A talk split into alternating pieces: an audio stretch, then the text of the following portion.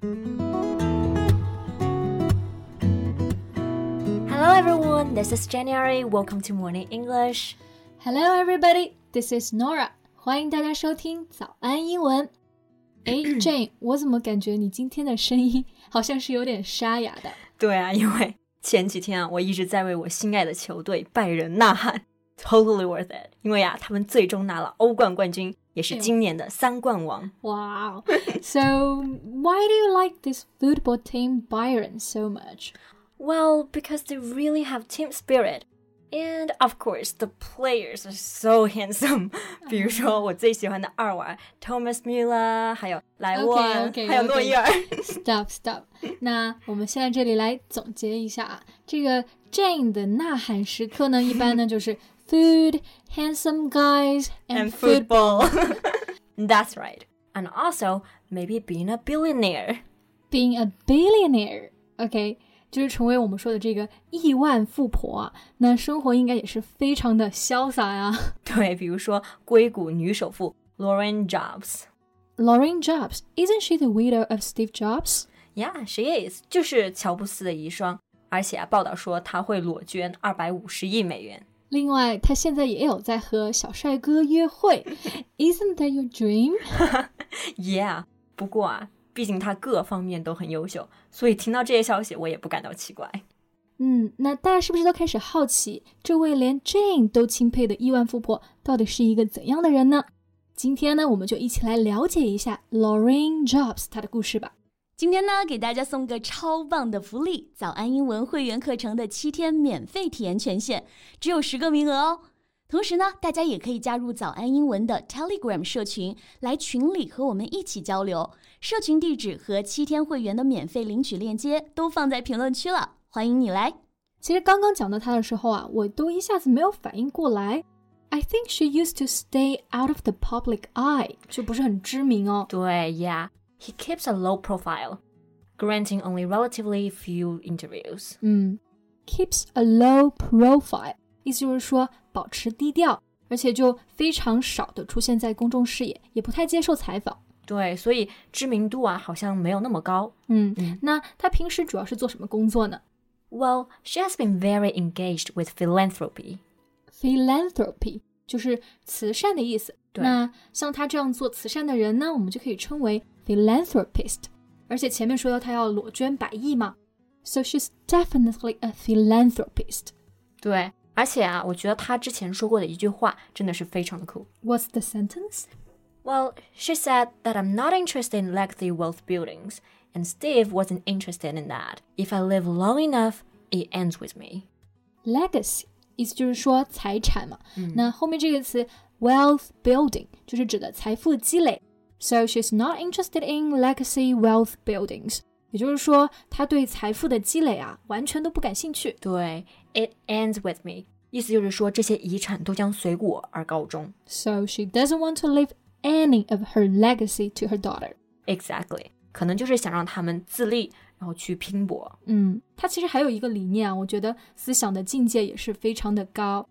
She believes it's not right to accumulate massive amount of wealth. Accumulate 就是积累的意思。accumulate wealth 就是积累财富。他这句话的意思就是说，个人积累巨额财富是不太合适的。对，但其实吧，这钱也是他们靠自己的努力呀，还有智慧赚来的。Yeah, her ideas are not really personal at all. I think she really cares about the society. 没错，这一点呢，其实也是受到了乔布斯的影响。乔布斯呢，之前也是说了一句名言，非常的吻合这个理念，就说到。We're here to put a dent in the universe. Dent 意思就是说凹印，这句话就是为了表达我们生来就是为了在宇宙当中留下印记。是的，那暗含的意思呢，其实是想告诉我们，每个人其实都有能力去改变自己的环境的。没错，那他除了做慈善之外呢，他个人其实也非常的有能力、高学历，而且也是高智商。Yeah, I know she double majored in economics and political science at the University of Pennsylvania. Right, double major 就是双学位，同时修的 economics 经济学和 political science 政治学。那在国外的话呢，修双学位就非常的难。对，而且还是在 the University of Pennsylvania，这就是美国着名的八所常青藤院校之一，真的是非常的羡慕了。